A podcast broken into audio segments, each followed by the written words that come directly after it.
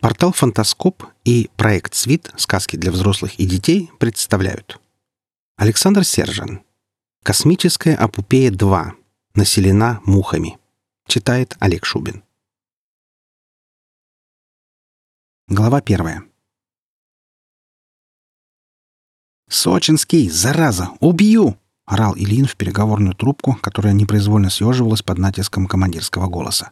Свежевыращенная, она терялась в необъятном чреве подарка, и чтобы определить точное местонахождение, пунцовый лицом Ильин спрягал подчиненного на пределе человеческих возможностей. Уже через 10 минут командирские связки были вознаграждены. По той же трубе от Сева пришел ответ, что та выходит на уровень 12В. Пометив найденный выход на кое-как составленной карте и насулив младшему лейтенанту 40 казней египетских, командир в изнеможении отвалился от мягкого навершия коммуникационного механизма. Пунцовая краска медленно сходила с его исхудалых щек. Ильин потянулся к столику, дрожащей рукой ухватил стакан молока, залпом приговорил эликсир всех времен и народов и, не оттирая молочных усов, произнес севшим голосом. «Когда-нибудь я точно придушу этого гада!» Стоящий рядом Айболит, сопровождающий тонкую настройку бортового хозяйства в качестве доктора скорой медицинской помощи, сочувственно промокнул вспотевший командирский лоб ватным тампончиком.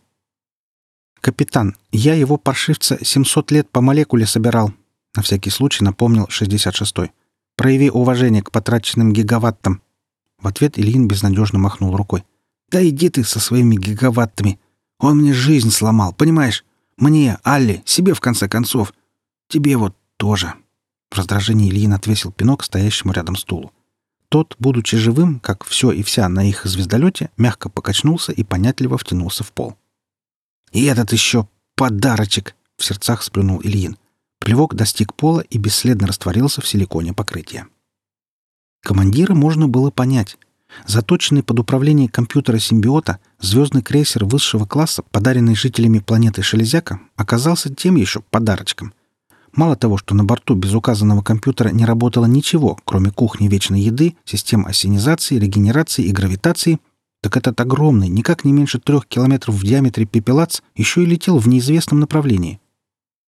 Надо сказать, что в последнем сам звездолет был не виноват, так как его гипердвигатели запустились не без помощи Севы Сочинского.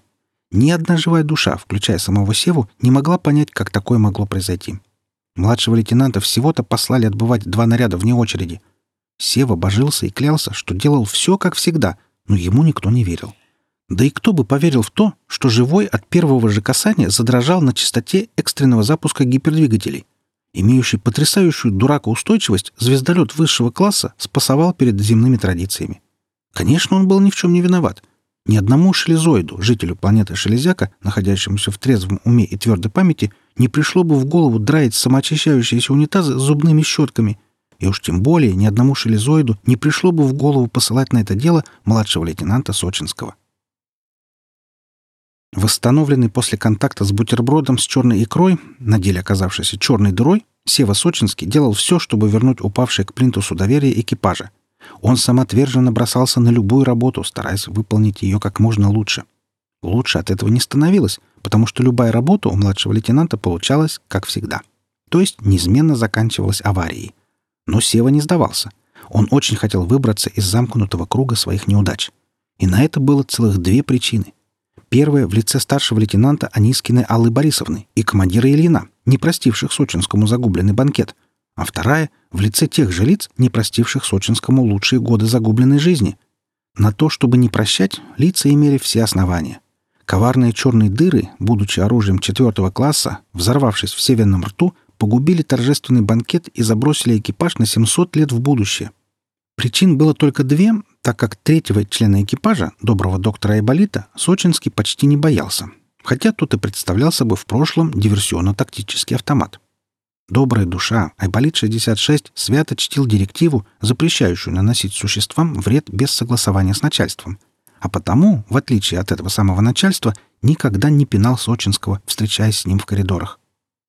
А если и проезжался под настроение гусеницами по ногам, то обязательно приносил извинения, вспоминая не к месту первый закон робототехники, подчеркивая, что робот не может причинить вред человеку.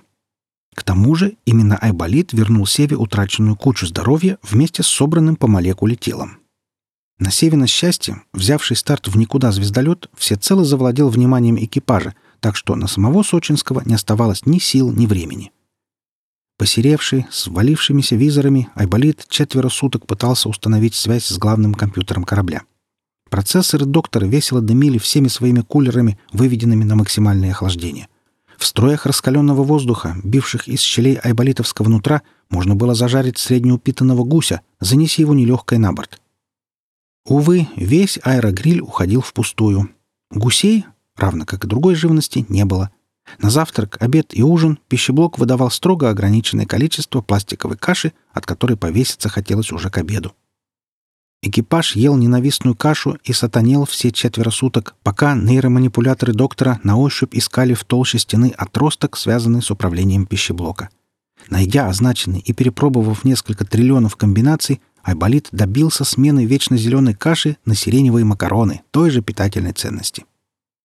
Проверив новые блюда на добровольце и мимоходом заметив, что серо-бурумалиновые прыщики на лице Сочинского — это не смертельно, смертельно уставший док проскрипел знаменитые «Я вернусь», после чего опрокинулся в перезагрузку. Картинно раскинув гусеницы, док лежал на полу так убедительно, что экипажу в который раз стало себя жалко. Сиреневые макароны в плюс не пошли, а потому на время отключки доктора Ильин и Алла отрядили Сочинского за НЗ. В былые времена на Земле действительно умели консервировать по-взрослому — Предназначенные для затяжных экспедиций, благодаря тщательно рассчитанной рецептуре консервантов, продукты НЗ могли храниться вечно. Так, например, антикоагулянт Е9991354118142 имел период полураспада 10 в 140 степени лет, что вдвое превышало период полураспада самой упаковки НЗ. Выполненная из криганского полиэстера, способная пережить прямое попадание ракеты класса «Галактика-Галактика», Упаковка ничуть не пострадала от взрыва черной дыры, а потому весь запас НЗ был перетащен на борт подарка вместе с остальным барахлом. Со сгнившего за 700 лет простоя старого звездолета, ведь известно, любая машина начинает гнить, как только перестают ездить, было перетащено решительно все. А именно, несколько тонн хлама самого разнообразного происхождения. Ильин по жизни считал, что выброшенная утром вещь к обеду становится жизненно необходимой. В выделенный для складирования ангар без дрожи мог заходить только младший лейтенант Сева Сочинский, у которого все равно не было выбора. Ржавые, сваленные, как попало, рельсы, демонтированные с рельсотронной гаубицы, фарфоровые собачки из каюты старшего лейтенанта Анискиной, которых Сева поклялся склеить, как было, чугунные маховики системы стабилизации, материнские платы с выщербленными транзисторами, пучки разноцветных проводов, вечные зубные щетки, томики стихов Есенина, подшивки газет за три последних столетия, Словом, чтобы описать все содержимое ангара, потребовалось бы три или даже четыре конторские книги формата А2 по 3000 страниц в каждой. В тот памятный день, хрустя всем, что попадалось под ноги, по самой брови нагруженной коробками, Сева не упустил свой шанс. Огибая похудевшей талией очередную ржавую железяку, младший лейтенант удачно наступил на бросившийся под ноги шарикоподшипник. Дальнейшие события не заняли и секунды — Коробки выпорхнули из рук, а пол поднялся и изо всей силы приложил Сочинского по затылку. Обычно контуженные люди приходят в себя от назойливого щебета птиц, что порхают, сужая круги. Однако Сева очнулся от назойливого чавканья. Звуки были так натуральны и заразительны, что нижняя челюсть сама собой задвигалась, прикусив не кстати вывалившийся язык. Сочинский взвизгнул, распахнул глаза, и его тут же подбросило вверх. Еще в воздухе лейтенант засучил ногами, пытаясь бежать прочь. Прямо перед ним, развернув защищенную тремя системами безопасности упаковку, какая-то хрень, выползшая из пола, жрала бесценный НЗ. Что и было доложено вышестоящему начальству в ответ на вопрос «Куда ты подевал НЗ, мерзавец?» Разумеется, младшему лейтенанту опять не поверили и, наградив подзатыльником, отправили обратно. Когда сжимающий вспотевшими ладонями обломок трубы Сева Сочинский появился в ангаре, все было кончено. Непонятная хрень, довольно чавкая и деликатно рыгая, доедала последний брикет НЗ. Младший лейтенант живо представил себе, какими глазами посмотрят на него Ильин с Аллой перед тем, как предать его смерти по заочному приговору военно-полевого суда, и видение придало ему сил. Размахивая трубой, он бросился на врага, как в последний раз. Труба с бульканем вошла в бесформенное тело и безнадежно застряла в его глубине. Не соображая, что делает, Сева упал на колени и вцепился руками в отростки, презрев ужас и отвращение. Те, на удивление, оказались мягкими, теплыми и упругими. От них пахло сеном и... Младший лейтенант вздрогнул, когда сжимаемый в руках, до боли похожий на коровий, сосок опрыскал его молоком. Сева даже сознание потерял от неожиданности. Но когда пришел в себя, то мигом отыскал среди хлама не слишком ржавую посудину и, сначала неуверенно, а потом все ловчей и ловчей, нацедил полный бидон молока. С тех пор молочное питание стало основным рационом экипажа Ильина. Очень быстро выяснилось, что новый звездолет охотно доился в любом месте. Всего-то требовалось ущипнуть податливую стену и вытащить нечто похожее на коровий сосок. Кому из гениев планеты Железяка пришла в голову мысль построить звездолет на базе коровы, экипаж ломать голову не стал. Ему было не до этого. Под руководством и техническим контролем Анискиной из ржавого хлама строился производственный цех по переработке молока. Сыр и сметана, творог и варенец, сгущенка без сахара, простокваша, масло и десятки других деликатесов стояли в очереди на запуск.